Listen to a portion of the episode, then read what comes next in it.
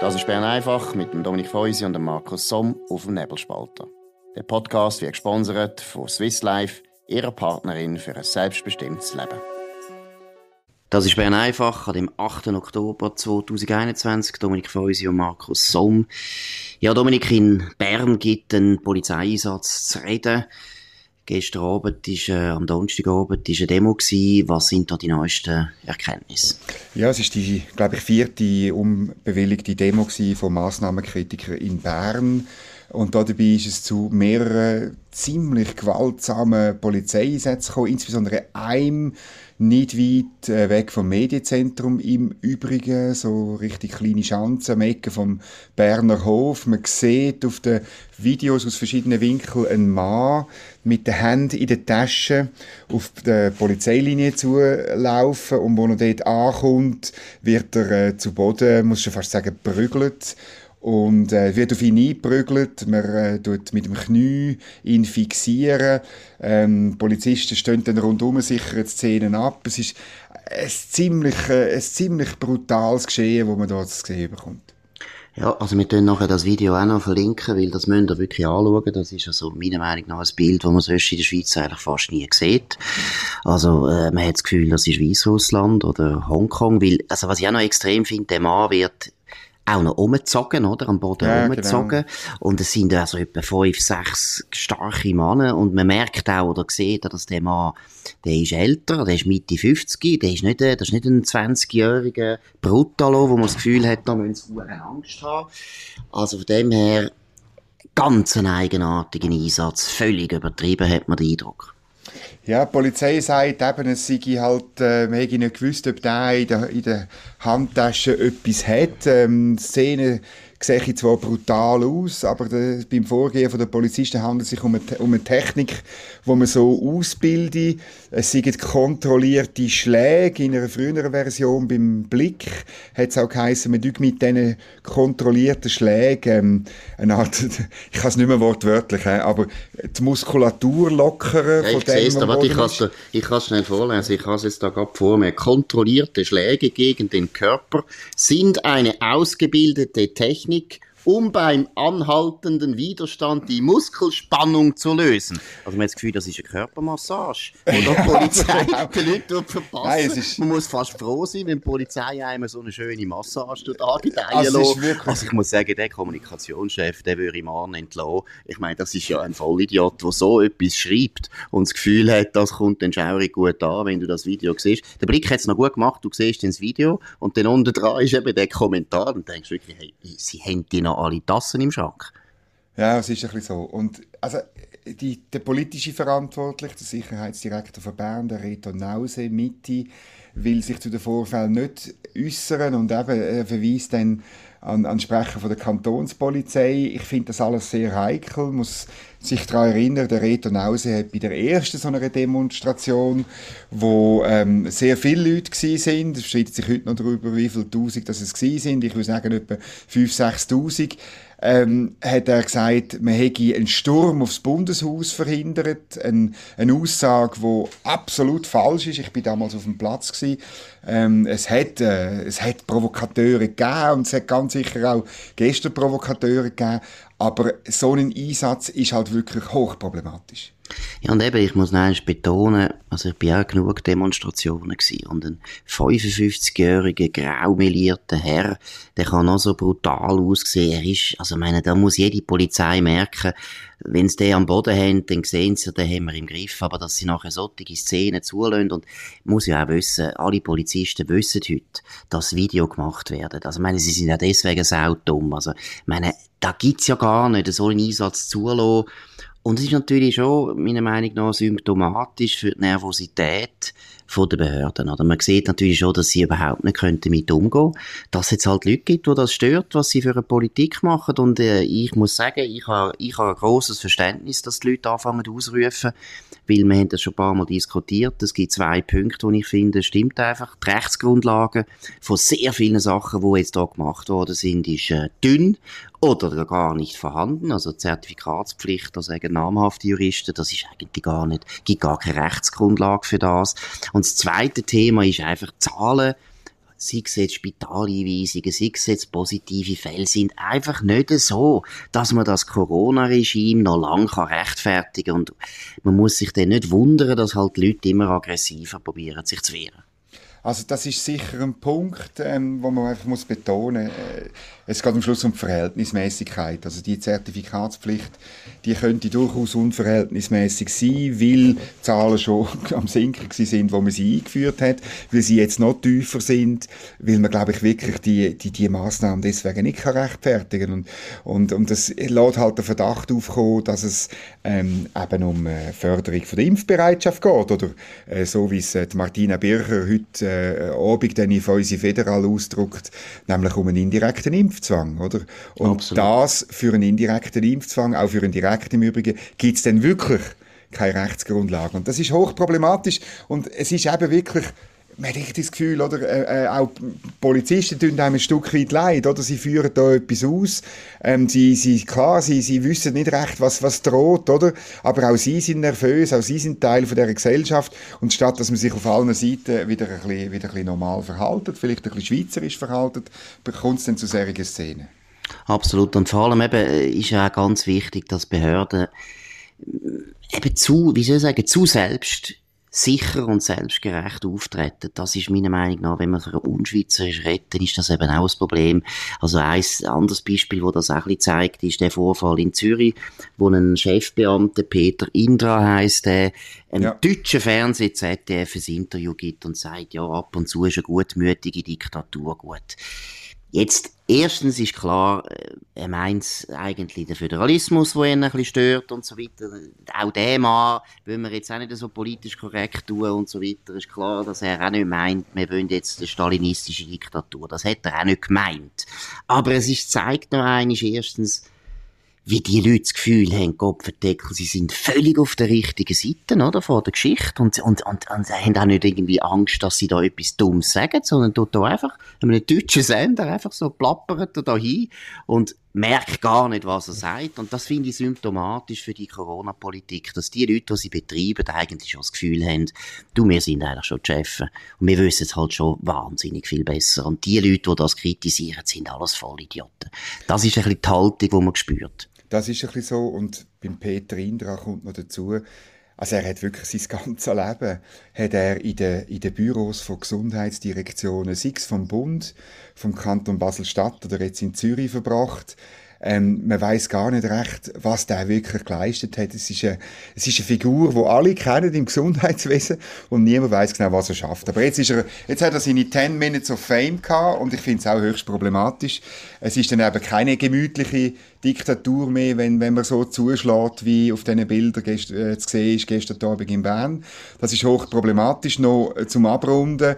Äh, es handelt sich bei, bei dem Opfer von dieser Polizeigewalt um jemanden aus Bülach. Die Person ist offenbar nicht verletzt, äh, mental, aber äh, offenbar nicht gut Weg.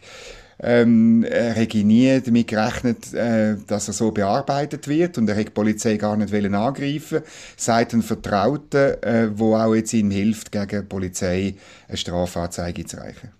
Ja, und ich muss auch sagen, die Strafanzeige, die würde ich auch machen. Weil es geht einfach nicht, dass man als äh, normaler Bürger, auch wenn man an einer unbewilligten Demonstration teilnimmt, das ist einfach nicht gerechtfertigt, dass man nachher so verprügelt wird. Und eben, du hast vorhin das richtige Stichwort gesagt, Verhältnismäßigkeit. Und das ist ja so eine wichtige Tugend in unserem Land. Wir sind ein pragmatisches Land. Wir schlönt nicht rein. Wir machen auch keine dummen Sprüche wie der, wie der Chefbeamte, wo von einer Arroganz zeugt, wo einfach, das machen wir nicht. Unsere Behörden sind unsere Angestellten und nicht unsere Chefs. Und ich habe wirklich das Gefühl, die Corona-Politik hat die manchen Beamten einfach ganz komische Gefühle irgendwie wachgerufen. Ja, das könnte durchaus sein.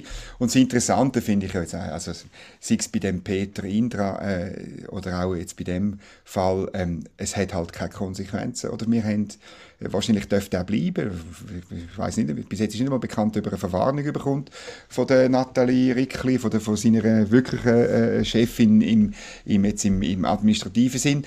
Das wäre noch interessant, aber äh, man kommt einfach immer weiter. Und in Bern kommt noch dazu, oder Bern hat ja eigentlich viel Erfahrung mit unbewilligten Demonstrationen. Normalerweise ähm, kommen die von der Reithallen, also vom linksautonomen Zentrum. Und ähm, ja, es kommt dort regelmäßig zu Sachbeschädigungen, es kommt zu Provokationen, es kommt auch zu Verletzten, äh, zu Angriffen auf die Polizei. Und, und ähm, dann bei den Medien gibt es immer ein riesiges Schrei. Bei der Politik gibt es immer auch ein riesiges Schrei und es geht doch nicht und so. Beide sind jetzt relativ ruhig, man berichtet sehr differenziert. Ähm, auf der anderen Seite, äh, politisch äh, ist jetzt halt das ganz anders plötzlich, oder? Absolut. Und äh, man muss sich einfach vorstellen, es wäre jetzt eine Demo gewesen, wo äh, für den Klimawandel zum Beispiel äh, sich einsetzt und so weiter. Und es wäre einer von diesen Jungen, am besten eine junge Frau, wäre so verprügelt worden von der Polizei, am Boden knüllt und aber also einfach das gleiche Bild mit einer jungen linken Frau, was wäre in unseren Medien los? Es gäbe eine Arena, es gäbe eine wochenlange Diskussionssendungen, Polizeigewalt, Repression und alles der Blödsinn. Wir sind, weiss Gott, nicht Kritiker von der Polizei. Ich habe große Sympathie mit Polizisten. Die machen eine wahnsinnig wichtige Arbeit, eine sehr unbeliebte Arbeit häufig. Also, es geht nicht um die Polizei. Wir können nicht die kritisieren, sondern zum Beispiel die Chefs wie der Reto Nause, wo jetzt plötzlich ganz kleinlaut ist und nichts zeigt. Auch Nathalie Rickli duckt sich einfach weg. Man hört auch von mhm. ihr nichts, wo ab und zu auch dummes Zeug gesagt hat in dieser Pandemie. Und äh, ich möchte auch noch eines betonen, auch der Peter Indra, auch er darf dummes Zeug sagen. Ich bin dagegen, dass die Leute immer die ganze Zeit langsam Angst haben, was sie sagen. Der hat jetzt etwas Dummes gesagt, aber es ist eben nicht einfach etwas Blöds, sondern es ist ein bisschen symptomatisch für die ganze Behörden, wie die eben das Corona sehen. Und ich glaube, eines der wichtigsten Themen, warum das die Corona-Krise so eine, so eine emotionale Krise geworden ist, so eine Polarisierung herbeigeführt hat, ist, dass man immer sagt, ja, die einen sind die, die auf der Seite von der Wissenschaft stehen und die anderen sind Vollidioten. Und das ist nicht gut in der Politik, wenn du mhm. die einen einfach als Vollidioten hinstellst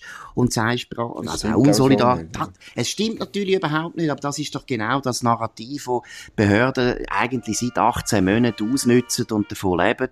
Und das führt, das führt natürlich zu unglaublichen Spannungen. Und da finde ich, haben auch die Behörden eigentlich eine größere Verantwortung. Die sollten einmal abrüsten. Und wie gesagt, am Schluss ist der Bundesrat. Und am Schluss ist einfach der Bundesrat schuld, dass die Polarisierung so zunimmt, weil er hat ziemlich viele Massnahmen gemacht, wo man so nicht mehr rechtfertigen kann. Und zweitens, es würde ihm so gut da, da anstehen, wenn auch der Bundesrat einmal würde sagen, wir lockern oder wir haben uns geirrt oder wir haben da Massnahmen beschlossen, die nicht das bringt, was wir wollen das hört man nie.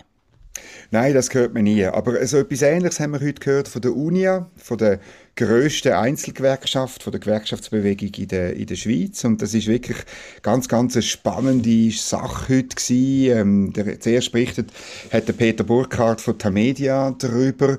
Er hat nämlich Einblick gehabt ähm, in die Jahresrechnung, in die letzten fünf, wo zum ersten Mal publiziert worden sind, und zwar komplett. Oder? Du musst dir vorstellen, die Unia ist ein lustiger Konzern, hat äh, mehrere Entitäten, also mehrere Teilbereiche.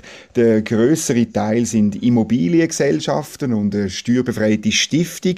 Und dann gibt es den eigentlichen Verein, die Gewerkschaft Unia, das ist der kleinste Teil fast. Und eigentlich hat man nur von dem Verein hat man, ähm, gewusst, wie die Finanzen aussehen. Auch, auch nur die Vereinsrechnung hat man den 180.000 Mitgliedern ähm, zugestellt. Ähm, und jetzt weiß man zum ersten Mal das ganze Konstrukt, die sogenannte Konzernrechnung. Also das ist die Unia selber, die sagt, sie sind ein Konzern, hat man online gestellt und das ist schon sehr, sehr interessant. Also das Vermögen von der Unia beträgt 836 Millionen Franken. Da davon ja. sind 444 Millionen Immobilienportfolio, äh, 329 Millionen Aktien und Obligationen. Wahnsinnige Summen, oder? Also das ist äh, unglaublich. Wahnsinn, und man muss ja. auch noch betonen, also die Immobilien sind äh, zum, zum Anschaffungswert äh, drin, also nicht zum Marktwert. Also das, man kann eigentlich äh, darum mit gutem Gewissen sagen, es handelt sich um einen Milliardenkonzern. Und das ist darum so lustig wichtig und entscheidend, weil natürlich genau äh, die Unia und, und ihre Entourage immer sagen, alle anderen sind die Milliardenkonzerne, äh, wo, wo ganz schlimm unterwegs sind. Genau, und was auch interessant ist, ist die Verschachtelung, die du gesagt hast. Das ist ja gerade etwas, was die Linken immer kritisieren, wenn das genau. in der Wirtschaft vorkommt. Und äh, viele Journalisten tun dann Pandora Papers bearbeiten und alle die Anwälte, die da irgendwelchen Privatpersonen helfen, ihre Gesellschaften anders aufzugliedern, die werden denunziert. Ich muss sagen, die Anwälte, die da die Unia hat, die sind gut. Die kann man nur weiterempfehlen. Also vielleicht sind die ja besser geschützt vor den Pandora Papers. Äh, Maßnahmen als andere Anwälte. Also das haben sie sehr gut gemacht. Und was ich auch noch interessant finde, wir müssen das wirklich im Nebelspalten mal noch ausrechnen, oder? Also wenn du sagst, eben eine Milliarde haben die Vermögen, wenn man das abrechnet auf die Mitglieder, die sie haben, Du, ich wäre nicht überrascht, wenn man am Schluss vom Tag könnte sagen, es gibt keine Gewerkschaft auf der ganzen Welt, wo mehr Vermögen pro Kopf von den Mitgliedern hat, als eben die Unia. Ist wahrscheinlich eine der reichsten Gewerkschaften der Welt. Also es ist schon das noch, ist möglich, schon noch speziell. Also das dürfen sie auch, oder? Wir haben das letzte Mal auch schon gesagt. Wir wollen nicht das denunzieren. Die Unia hat, äh, die gibt's jetzt seit 100 Jahren, die Gewerkschaften, sind, anders, sind auch gute Gewerkschaften gewesen. Die Unia finde ich keine gute Gewerkschaft, aber das Move Vorläufer ist ganz eine gute Gewerkschaft gewesen. Die haben da sehr gut gespart, die haben das Geld gut angelegt, das ist alles richtig. Also es wäre ja, wär ja peinlich, wenn sie noch Mitgliederbeiträge eben schlecht angelegt hätten. Nein, das haben sie genau. gut gemacht. Das dürfen wir alles loben. Aber ich glaube, es ist schon ganz wichtig, dass man sich jetzt mal bewusst ist, warum das die SP nichts sagen hat, wenn Gewerkschaften etwas sagen. Oder das haben wir jetzt beim Rahmenabkommen, aus unserer Sicht natürlich ist das erfreulich gewesen, aber im Rahmenabkommen hat man es jetzt so gut gesehen, ja, ja. wie die Gewerkschaften absolut Herren sind von der SP. Die SP kann nichts machen gegen die Gewerkschaften. Und äh, gut, ich muss sagen, eben, im Rahmenabkommen bin ich ja zufrieden gewesen, ist Gott sei Dank so. Aber es ist einfach ein bisschen lächerlich, dass die gleiche Partei, die SP, nachher eine FDP, die ganze Zeit irgendwie lächerlich macht. Ja, ihr seid ja nur für die Wirtschaft zahlt und so weiter. Entschuldigung, also ich glaube, die Economy Suisse hat nicht das Vermögen von einer Milliarde, der Gewerbeverband auch nicht, die Bankenvereinigung auch nicht. Und nein, es ist nein. ja nicht so, dass die großen Unternehmen je würden so viel Geld rein tun für so eine Organisation. Also ich muss einfach sagen, es gibt nur eine Organisation auf der Welt, in der Schweiz, die so wahnsinnig mächtig ist, auch finanziell. Das ist die Unia und das muss man einfach jetzt immer wieder ganze Diskussionen ein bisschen zwischen links und rechts muss man das einfach immer wieder anführen. Es ist interessant, oder Vanya Aleva, die Chefin von der Unia, hat äh, in, einem, in einem Statement dann eben betont, äh, dass sie für Transparenz siegt, oder? Aber es sei überall sonst noch viel schlimmer. Das sei jetzt eine, eine, eine, eine, eine verlogene Kampagne, also Zitat, äh, das sei ein reines Tant Tamtam, wo jetzt da gemacht werde. Viel wichtiger sind eben die Pandora Papers, wo in der Schweiz Hunderte von Milliarden globales Fluchtgeld gewaschen werden. Ich weiß gar nicht, wo sie das gelesen hat, weil es ist alles gar nicht drin. Und ähm, interessant ist dann noch gewesen, die genaueren Ausführungen, oder? Weil das ist das Problem bei der Transparenz. Wenn man sie dann schafft, entstehen ja immer noch mehr Fragen, oder? Also zum Beispiel ist immer noch völlig undurchsichtig ihre Konzernrechnung, wo denn genau mit was die tatsächlichen Gewinne gemacht werden. Also insbesondere ähm, macht man Gewinn aus Aktien und Liegenschaften, äh, 20 Millionen äh, ist ausgewiesen, aber wo genau ist unklar. Man findet dann in der Rechnung eine Zahl von 14 Millionen bei den Liegenschaften. Das würde behaupten, und die, die Geschichte hat der Blick schon vor zwei Wochen gemacht, und das ist heute bestätigt worden, dass eben die Unia letztlich bei den Liegenschaften zu hohe Mieten verlangt, das sogenannte Marktmiete. Das ah, ist, ja. ein, ein, oder ist ein, ein, ein, Fetisch von links, ja, oder? Dass man bei, bei Immobilien darf man kein Geld verdienen, sagt Jacqueline Badran bei jeder Gelegenheit, weil ja. so, äh, Wohnen ist ein Menschen Menschenrecht und so, oder? Aber die Unia macht dort 14 Millionen Gewinn, mindestens. He? Ähm, Absolut, ja. Äh, das ist auch ganz interessant. Dann, was du angesprochen hast mit der Finanzierung von anderen Organisationen, ich habe dann äh, der Martin Tanner, das ist der Finanzchef von dem Konzern, gefragt, ja, wie, wo, wo denn jetzt genau die Kampagne sind in, in dieser riesigen Rechnung, oder? Die Vanja Aleva hat immer betont, ja, wir machen Leistungen für die Mitglieder, oder? Wir wirklich für äh, eine Rechtsberatung und eine Hotline Hotline bei Corona macht man und so. Das ist ja alles gut, aber in der Rechnung ist das nur 1,5 Millionen, die sie für das ausgeben. Oder? Bei einem, bei einem äh, äh Gesamtaufwand von, von 140 äh, Millionen, oder? Äh, das ist natürlich, das ist also, es ist 1 Prozent. Und dann findest du Beiträge an Organisationen, ist dann 4 Millionen, oder? Da wüsste ich natürlich auch gerne, ja, wie viel geht denn da an Gewerkschaftsbund, wie viel ja, geht an die SP, oder? Absolut, Dann ja. Gewerkschaftskommunikation ist 2,5 Millionen. Ist denn das Kampagne? Oder Veranstaltungen? Der Herr Tanner hat dann gesagt, ja, also Kampagnentätigkeit sind nur Veranstaltungen.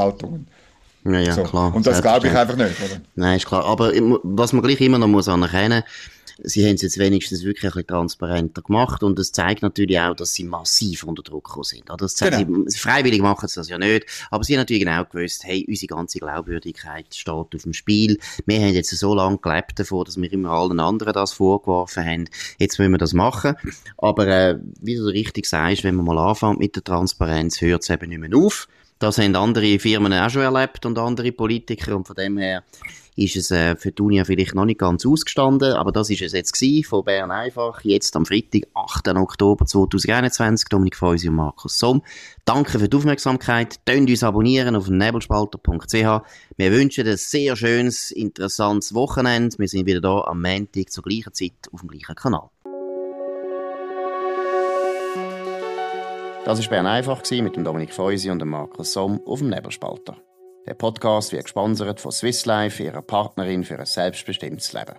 Den Podcast könnt ihr auf nebelspalter.ch abladen und auf allen gängigen Plattformen wie Spotify oder Apple Podcast und so weiter.